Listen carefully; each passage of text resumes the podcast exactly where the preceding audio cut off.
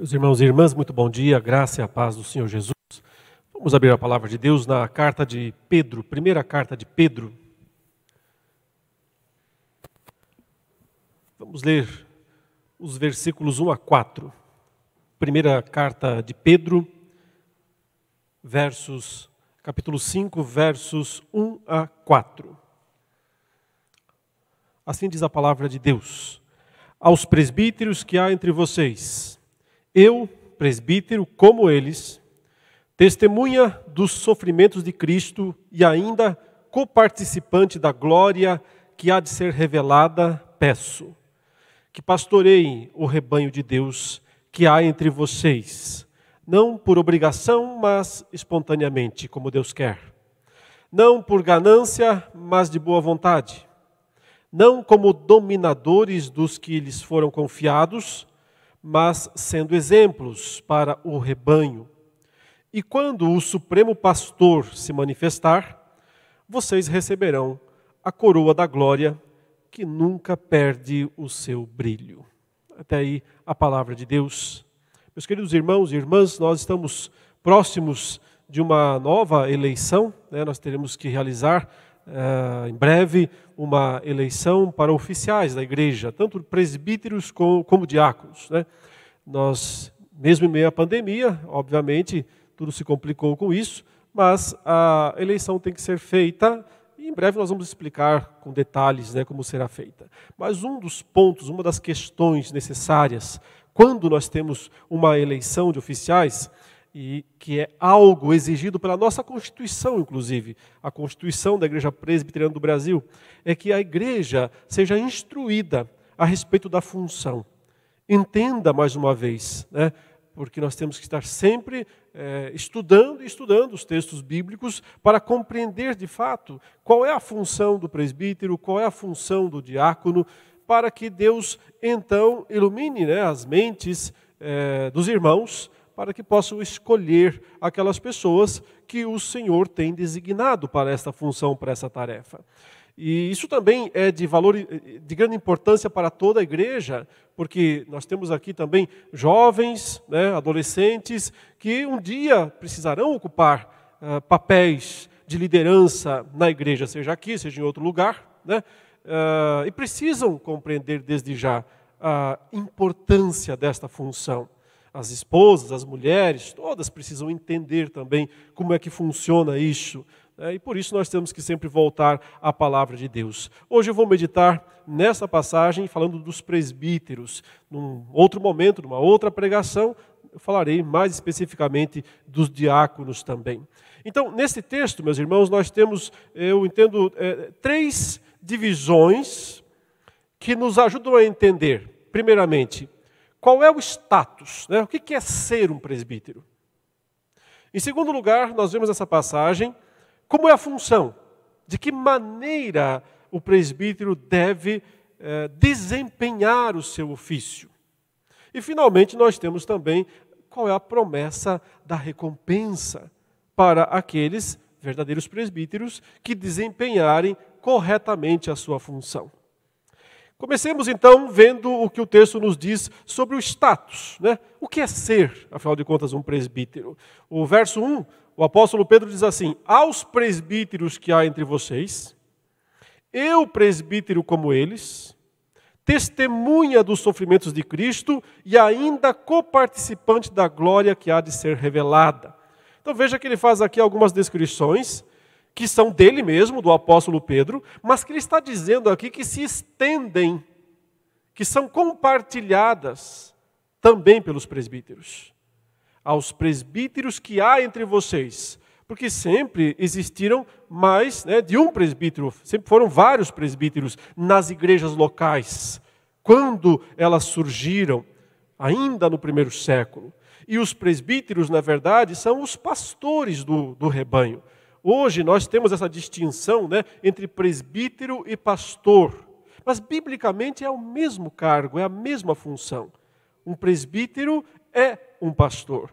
A diferença apenas seria né, que alguns presbíteros se dedicam integralmente ao trabalho de pastorear o rebanho. E esse a gente chama hoje em dia de pastores. E outros presbíteros se dedicam mais parcialmente ao trabalho de pastorear o rebanho, que são os presbíteros regentes. Então, no sistema presbiteriano, nós temos essa distinção tênue, né? presbítero docente e presbítero regente. O presbítero docente é o pastor ordenado, é aquele que é o responsável pela exposição da palavra, pela ministração dos sacramentos. E o presbítero regente é aquele que é responsável por, junto com o pastor, reger a igreja, né? pastorear a igreja como um todo. Essa distinção, me parece, só é válida se a gente considera mesmo a questão de que alguns se dedicam mais é, tempo completo ao trabalho de pastoreio e outros menos tempo. A Bíblia, inclusive, fala né, que aqueles presbíteros, aqueles mestres que se dedicam integralmente, né, deveriam receber honorários, né, honra dobrada, porque, de fato, nem todos se dedicam integralmente, mas todos são pastores. O termo presbítero, literalmente, significa ancião. Ancião. É isso que significa, seria a tradução literal né, do termo presbítero, o ancião. Mas não quer dizer apenas ancião de idade, é mais de experiência. Então, uma pessoa pode ser um presbítero mesmo sendo jovem, sim, pode, mas ele tem que ser experiente na fé. Ele não pode ser neófito. Essa palavra você já ouviu o apóstolo Paulo né, falando a Timóteo, quando, né, na outra passagem bíblica em que o apóstolo Paulo dá conselhos a Timóteo para que ele ajude né, a escolher os presbíteros, ele diz que não seja neófito, literalmente novo na fé. Né? Neo, novo, fitos, fé, né? novo na fé, não pode ser novo na fé. Por quê? Porque ele tem que ser experiente, porque ele é um ancião espiritualmente falando. Claro que se puder ser as duas coisas, um ancião de idade e um ancião espiritualmente falando, aí nós temos o melhor de dois mundos, obviamente. Mas não significa que apenas por ter bastante idade, alguém é um presbítero no sentido de experiência na fé, conhecimento da palavra de Deus e disposição de pastorear. Então, o presbítero é isso, é alguém experimentado, é alguém experiente, é alguém que tem experiência com Deus, que conhece a palavra de Deus e que tem, portanto, o reconhecimento. Mas note que o apóstolo Pedro diz aqui aos presbíteros que há entre vocês, e então ele se coloca no meio deles. Ele diz: Eu, presbítero, como eles. E geralmente nós olhamos para essa expressão de Pedro e reconhecemos a humildade de Pedro, afinal de contas ele era um apóstolo. E não qualquer apóstolo, mas conhecido como o principal dos apóstolos. O apóstolo Pedro sempre foi o primeiro entre os apóstolos de Cristo. É aquele que o Senhor mais é, deu ordens, mais deu recomendações. Ele era o apóstolo, podemos dizer, mais importante. Os três mais importantes eram Pedro, Tiago e João. E dos três, certamente Pedro tanto é que o nome sempre está em primeiro, né? Pedro, Tiago e João. Ele era o primeiro em termos de importância no colégio apostólico, no grupo apostólico. Mas aqui ele diz: Eu sou apenas um presbítero. Então nós percebemos, por um lado, sim, a humildade de Pedro em se colocar apenas como um presbítero. Mas talvez não percebamos o outro lado, que é justamente exaltar a função do presbítero, porque então ele está no mesmo nível de um apóstolo. Os presbíteros, na verdade, eles estão no mesmo eh, nível em termos de governo da igreja dos apóstolos. Se você ler, por exemplo, o capítulo 15 de Atos, quando acontece o primeiro concílio da igreja, a primeira vez que os líderes da igreja se reúnem para discutir um assunto doutrinário, o assunto lá era a circuncisão porque havia uma dúvida naquele momento, eu falei sobre isso em outras mensagens aqui, né, falando sobre Gálatas principalmente, havia uma dúvida naquele momento na igreja se devia ou não permanecer a circuncisão para os gentios, para os estrangeiros. E foi lá, no concílio de Jerusalém, que essa decisão foi tomada. Não precisa mais circuncidar os gentios quando eles se convertem à fé cristã. Mas quem tomou a decisão? Os apóstolos e os presbíteros, reunidos juntos. Ou seja, é, os presbíteros, na verdade, eles são os substitutos dos apóstolos. Mas entenda, o que eu quero dizer com isso? Acontece que nós não temos substituição apostólica clara no Novo Testamento. O ponto é o seguinte: quando os apóstolos foram morrendo, não foram escolhidos outros apóstolos para ocupar o lugar dos apóstolos originais. Apenas um foi substituído. Apenas um apóstolo foi substituído no Novo Testamento. Quem? Aquele que, na verdade, não era um verdadeiro apóstolo. Judas. Judas Iscariotes. Ele sim, quando ele se suicidou, né, se, se enforcou, os apóstolos se reuniram e o próprio Pedro interpretou profecias do Antigo Testamento naquele momento que se referiam a Judas. E ele citou textos bíblicos do Antigo Testamento dizendo: olha, isso que Judas fez estava profetizado nas Escrituras. E também estava profetizado que esse Judas, que trairia Jesus, deveria ser substituído. Tome outro o seu encargo. E com base nisso, sim, naquele momento, eles escolheram um substituto de Judas. Só de Judas. Porque Judas não era, de fato, um verdadeiro apóstolo. Ele sempre foi o filho da perdição, estava entre os apóstolos, foi nomeado apóstolo, mas sequer crente ele era. E sequer salvo ele foi. Porque o próprio Cristo disse que ele não foi guardado por Cristo e que ele era o filho da perdição. Logo em seguida, ainda no, no livro de Atos, quando morre de fato o primeiro apóstolo, e quem é o primeiro apóstolo a morrer? É Tiago, o irmão de João. Ele é o primeiro a ser morto, a morrer de fato. Ah, os apóstolos se reuniram para encontrar um substituto para ele. Não teve. E não teve mais em momento algum, porque não há sucessão apostólica no Novo Testamento. Quando o último dos apóstolos que o Senhor escolheu morreu, e esse foi João, que esteve lá em Pátimos e que escreveu o Apocalipse, cessou a era apostólica. E é por isso que todo e qualquer que se autoproclama apóstolo hoje em dia só pode ser um impostor. Ou alguém que não entendeu nada da Bíblia. O que dá quase na mesma. Portanto, meus irmãos, a sucessão apostólica, ela não é pelo título do apóstolo, mas a função passa aos presbíteros e eles continuam pastoreando a igreja de Deus. E é por isso que Pedro aqui está, na verdade, passando esse cetro aos presbíteros. Ele está dizendo: Eu também sou um presbítero como vocês. E então vocês também têm o mesmo status que eu para pastorear a igreja do Senhor. Então façam isso. Cabe a vocês, compete a vocês. A diferença básica é que o número de, de apóstolos era um número fechado. O de presbíteros não. Os apóstolos foram escolhidos diretamente por Deus, os presbíteros indiretamente por Deus. Por que indiretamente por Deus? Porque é através da igreja. É a igreja que escolhe os presbíteros, mas tem que ouvir, ela precisa ouvir Deus falando para escolher quem Deus quer. Apóstolos nunca foram escolhidos. Mesmo o substituto de Judas, os apóstolos não quiseram escolher eles lançaram sortes lá, conforme um padrão ainda do Antigo Testamento. Porque quem escolhe apóstolo é Deus, não são os homens. Quando o último deles, designado, escolhido por Deus, morreu, acabou a sucessão apostólica, mas continuam os presbíteros e os diáconos, escolhidos diretamente pela igreja. Porém, todos eles precisam ser indicados por Deus.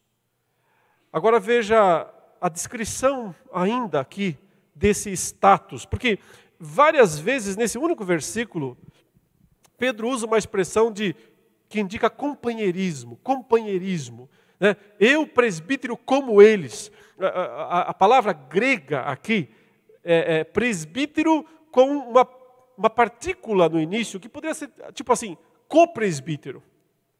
Eu, um co-presbítero que a ideia de cooperador, companhia, comunhão, nós estamos juntos nisso. Então, um, um dos pontos essenciais do presbiterato é que nunca é um só.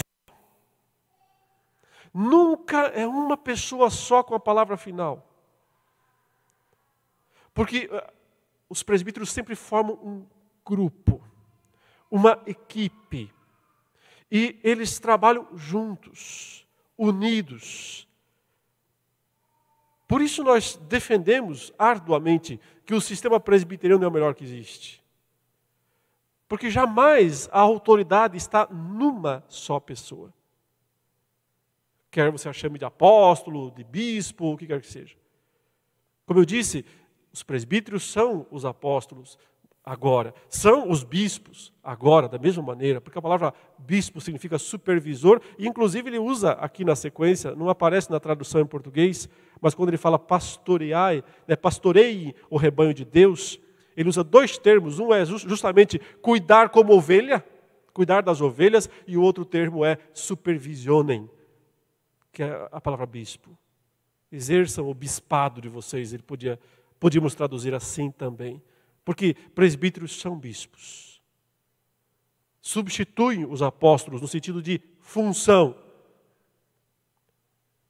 E eles sempre trabalham em grupo, em harmonia, em cooperação.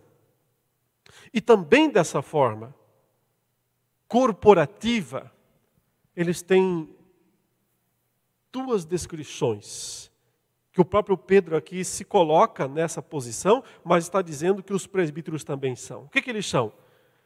Testemunha dos sofrimentos de Cristo. Segundo, coparticipante da glória que há de ser revelada.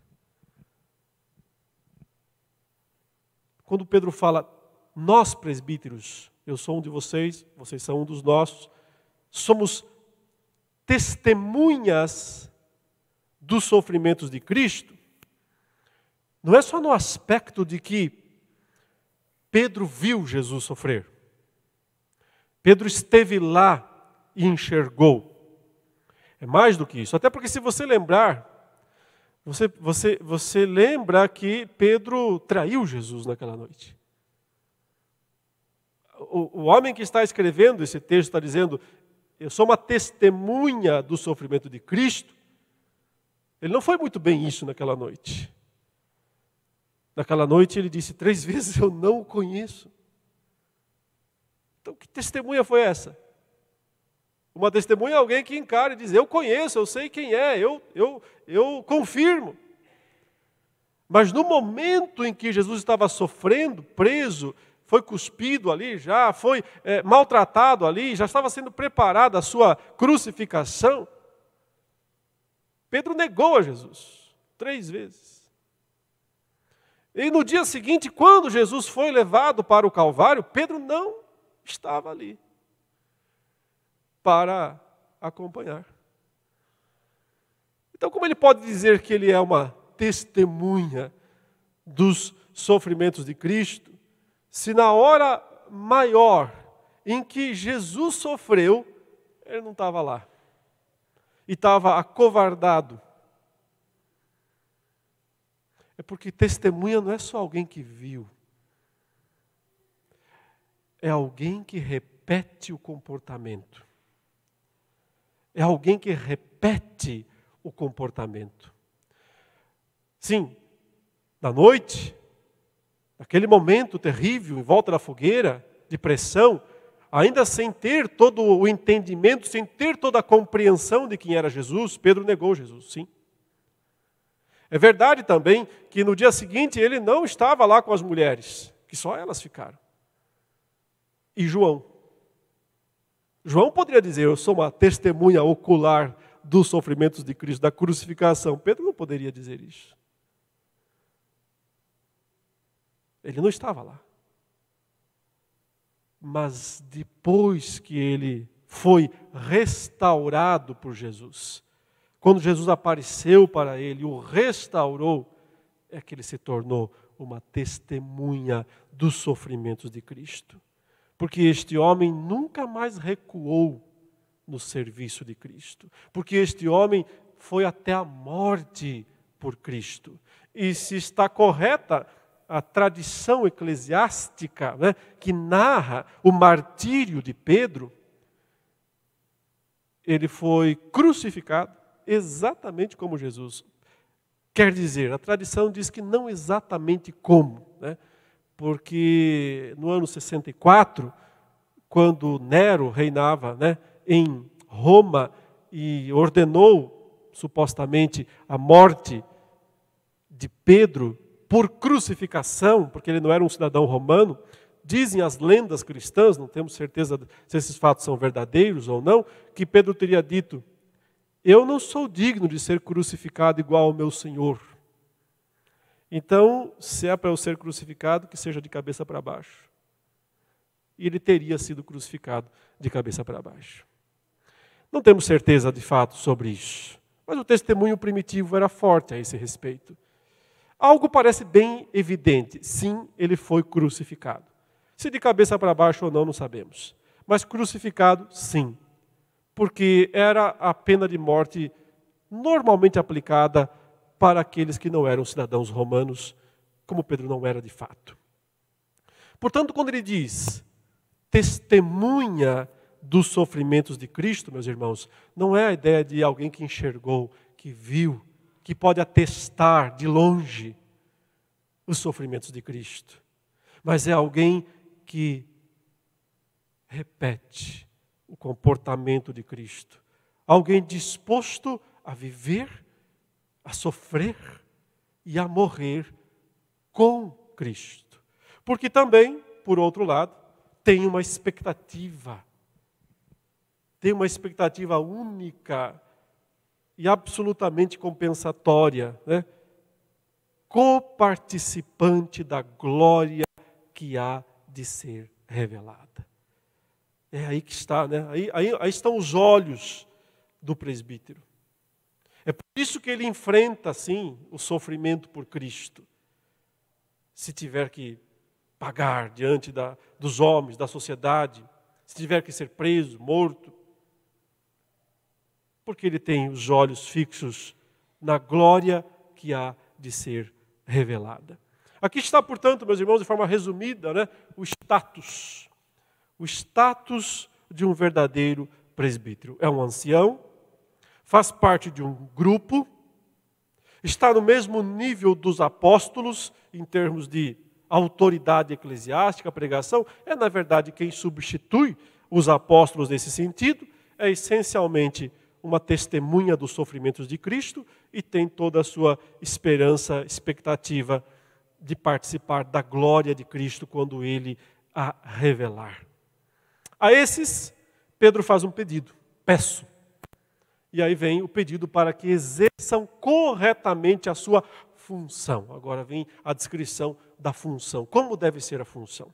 Peço que pastoreiem o rebanho de Deus que há entre vocês. Não por obrigação, mas espontaneamente, como Deus quer. Não por ganância, mas de boa vontade. Não como dominadores dos que lhes foram confiados, mas sendo exemplos para o rebanho.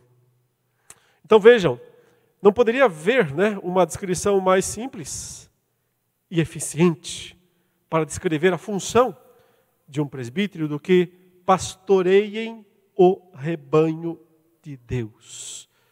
Porque a cena aqui é aquela que todos conhecem, né? que não é mais tão comum para nós, né? moradores de uma grande metrópole, evidentemente. Não é, você não vai sair aí fora e encontrar um grupo de ovelhas passando, né? com um pastor à frente guiando essas ovelhas. Porque vivemos outro tempo, outra época, né? a cidade hoje são imensas e o campo vai sendo exprimido para longe. Mas naqueles dias não era assim. As cidades eram pequenas, poucas eram grandes, e o campo invadia a cidade. Então era muito comum, de fato, é, é essa cena pastoril, essa cena de um homem com um cajado na mão, guiando um grupo de ovelhas. É uma cena extremamente comum do mundo daqueles dias. E eu acho que até muitos de nós conviveram com isso. os mais experientes aí, viveram no interior. Eu não sou assim tão velho, né? Mas é, eu chamo umas risadinhas estranhas aí. Mas eu já vi, né? É, muito essa cena lá no interior onde fui criado. Seja com outros animais, seja com ovelhas, alguém liderando, alguém cuidando. Cuidar das ovelhas. Pastoreiem as ovelhas, o rebanho. E foi o que Jesus disse para Pedro, naquela noite, não, na noite não, na, na segunda oportunidade, quando Pedro voltou. Jesus disse: Tu me amas? Tu me amas? Tu me amas? As três vezes, né? Então, toma conta das ovelhas. Pastorei o rebanho. Veja, por isso que eu estou dizendo, o apóstolo Pedro está passando aqui o cajado de pastor aos presbíteros. Porque foi a, a função que ele recebeu de Cristo. Cristo deu essa função para ele. Pastorei as minhas ovelhas. E agora está dizendo para os presbíteros, vocês, peguem o cajado, pastorei o rebanho. É uma transmissão, sim, de função, é a mesma função que o apóstolo Pedro tinha, ele passou a esses presbíteros. Cuidem do rebanho de Deus que há entre vocês. Por quê? Porque para o presbítero, não há nada mais importante, obviamente, exceto Deus, claro, nada mais importante do que as ovelhas o, o verdadeiro presbítero não está preocupado tanto com o curral, com as demais coisas, que são úteis, são necessárias, são importantes, mas ele é alguém que cuida da ovelha. A ovelha é mais importante do que qualquer outra coisa em volta da ovelha. E é por isso que eh, Pedro diz aqui, ele não diz, cuidem do aprisco, Mantenha o aprisco bem reformadinho, cuidadinho. Também deve ser feito, deve ser cuidado para o bem das ovelhas, mas o foco sempre está nas ovelhas. Qual é a função do, do, do presbítero, do, do pastor, em relação às ovelhas? A primeira é alimentá-las. É a primeira e mais importante função, alimentá-las. Porque elas precisam comer. E o presbítero é o que sabe dar a boa comida. Estamos falando de comida espiritual, queridos, não estamos falando de, de pasto de verdade. É função do presbítero alimentar as ovelhas. Qual a segunda e quase tão importante função do presbítero? Proteger proteger as ovelhas. Porque elas estão sempre sob ataque. Sempre tem lobos vorazes ao redor, em volta. É função do presbítero cuidar, proteger contra os ataques. E há uma terceira função ainda, há outras, estou resumindo apenas as principais que é aquela função que o próprio Cristo é, exemplificou com uma parábola, quando ele disse: O pastor sempre vai atrás da ovelha perdida. É ir atrás das perdidas, é buscar, tentar trazer de volta as desviadas, as que se perderam. O presbítero que pastoreia o rebanho de Deus, ele vai atrás das ovelhas perdidas. Essencialmente, né, essas três são as principais funções: alimentar, proteger e buscar. Mas como fazer isso? Aí então vem ah, essas expressões comparativas, em que ele diz sempre assim: não desse modo, primeiro, sempre dizendo o modo como não deve ser. Não desse modo, mas desse modo. Assim não. Assim sim. E por que, é que ele põe primeiro o como não deve ser? Porque infelizmente parece ser a norma. Porque infelizmente é aquilo que os homens acabam uh, fazendo quando não estão de fato seguindo a orientação de Deus, quando não estão de fato debaixo da orientação de Deus. Então, note que a primeira ordem aí é não por obrigação, mas espontaneamente como Deus quer. Obrigação quer dizer alguém que é compelido a fazer, mas ele não quer fazer. Ele se vê naquela obrigação de fazer porque lhe deram um cargo, mas não é espontâneo. Mas eu posso também interpretar essa expressão quando Pedro diz assim, não por obrigação, mas espontaneamente como Deus quer, dizendo o seguinte: que não é só quando tem o cargo. Porque se a pessoa só exerce a função se lhe derem o cargo, então isso é uma função obrigada, da mesma maneira. Se espera, e isso vale tanto para presbíteros quanto para diáconos, né? porque muitas das coisas aqui valem para os dois ofícios, embora ele esteja falando mais diretamente com os presbíteros. Se espera que o oficial já seja um presbítero, um diácono, antes de receber a função. Ainda que sim, é no momento da imposição das mãos que oficialmente se reconhece que alguém é um presbítero ou um diácono, mas se ele não demonstrou antes um pouco disso, né, é porque ele não é. E se o cargo então for imposto, vai acontecer isso daqui.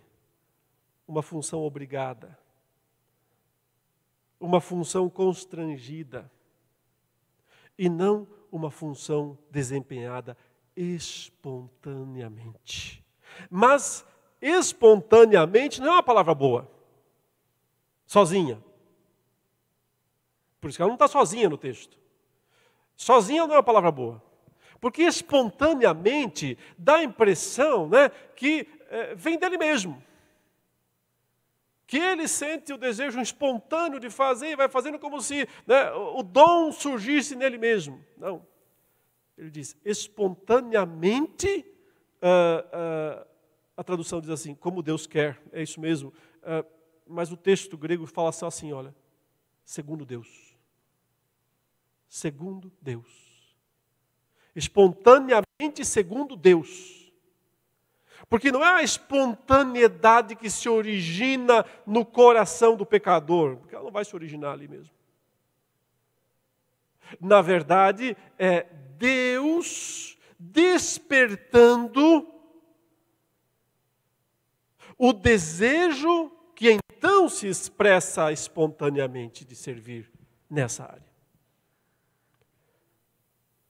E por isso não é obrigado.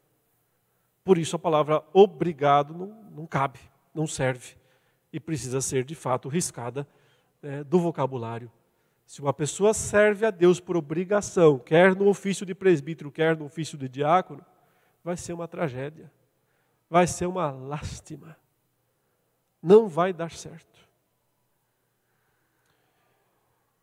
Então é preciso que haja essa espontaneidade segundo Deus, operada por Deus, como Deus quer que ela seja. É uma espontaneidade que vem de Deus. E que então o presbítero ou o diácono exerce e a igreja percebe e vota nele. Mas note que ele faz mais aqui, né, nessa tríade, ele dá mais uma comparação, dizendo não assim, mas assim sim. Não por ganância, mas de boa vontade. Não por ganância, está muito óbvio, está muito claro, né? Não por interesse financeiro. Não por interesse de ganhar salário da igreja, esse é o ponto. Não pode ser esse o interesse. Evidentemente que a Escritura é ampla de testemunho a favor de merecedores e honorários são os presbíteros que se afadigam no ensino. Mas isso é uma honra que a igreja confere. É uma honra que a igreja confere. Não é uma busca do presbítero. Não é algo que ele estabelece, seja docente, seja regente. Ele não está atrás de vantagens pessoais. Esse é o ponto. De nenhuma natureza.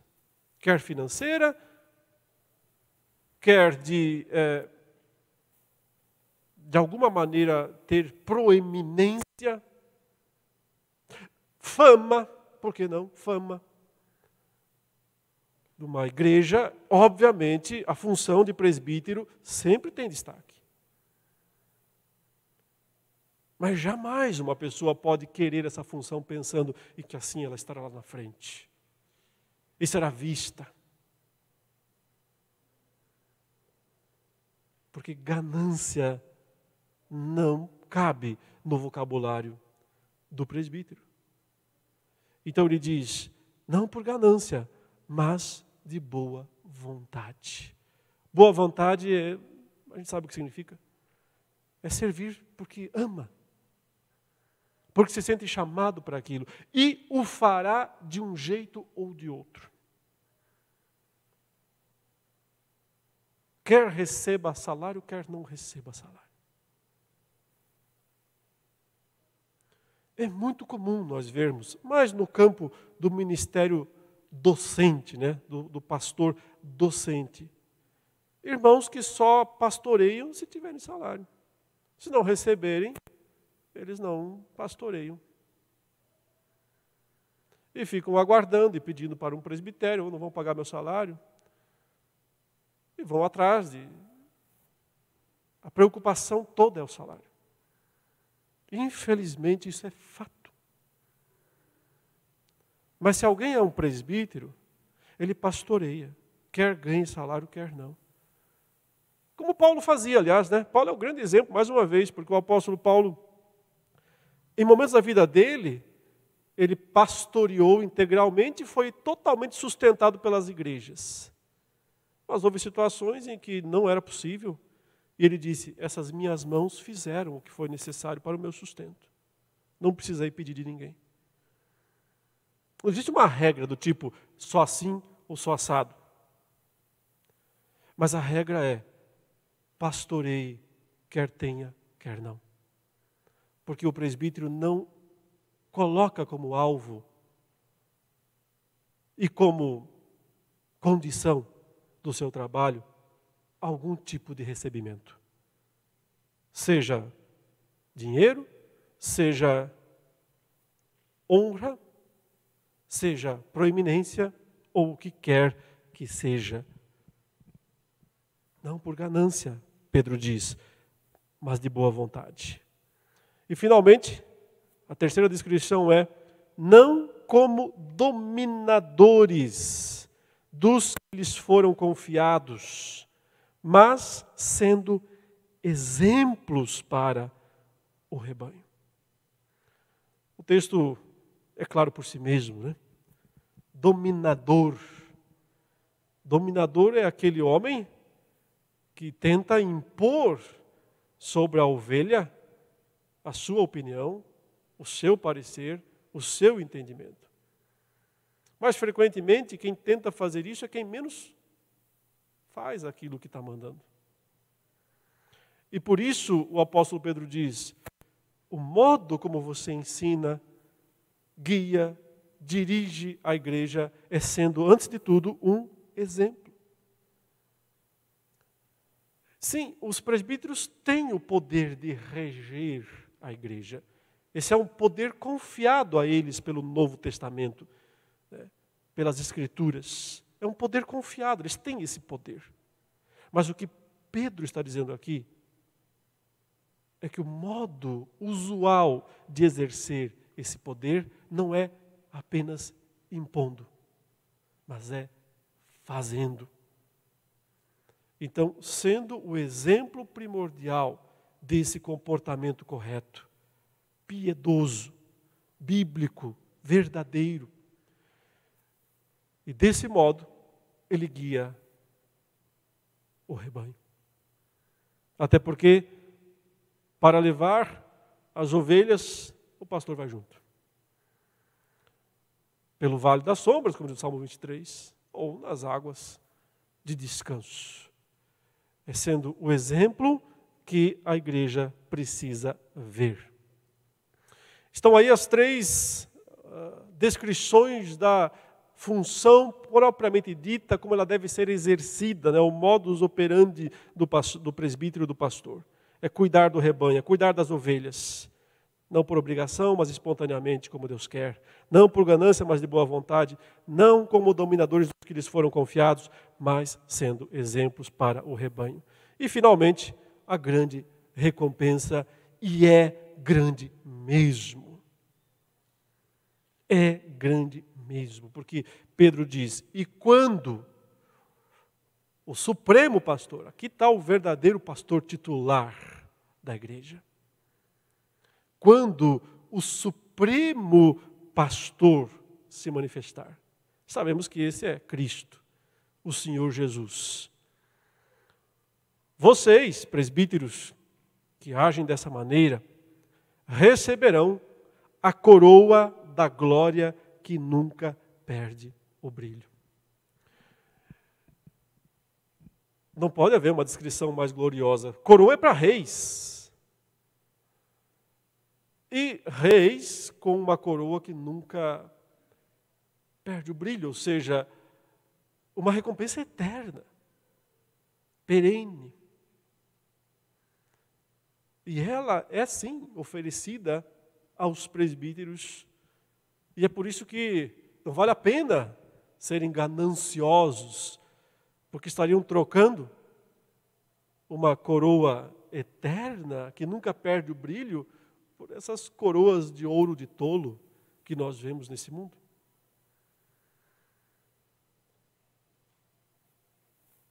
Sabe, por um lado, a Bíblia diz assim para os líderes, né? Ora, vocês vão receber juízo dobrado. Então há um alerta, né? Não queiram muitos de vocês ser mestres, porque vocês vão receber juízo dobrado. Isso é um alerta pesado. Mas por outro lado também nós temos uma promessa de uma recompensa dobrada para aqueles que exercerem corretamente a sua função de presbíteros. Mas notem, não é agora o momento da recompensa. Ele diz: quando o Supremo Pastor se manifestar. Tem que esperar. Um dos problemas né, é que os líderes querem ser recompensados já, de várias formas, de várias maneiras. E é por isso que boa parte dos líderes, quando são maltratados, ou quando não são reconhecidos, eles ficam chateados, tristes, choram. Porque estão muito interessados, sim, de certa forma, na recompensa agora. O cargo de liderança é sempre muito difícil, meus irmãos. E sempre vai haver né, pedra, pedrada.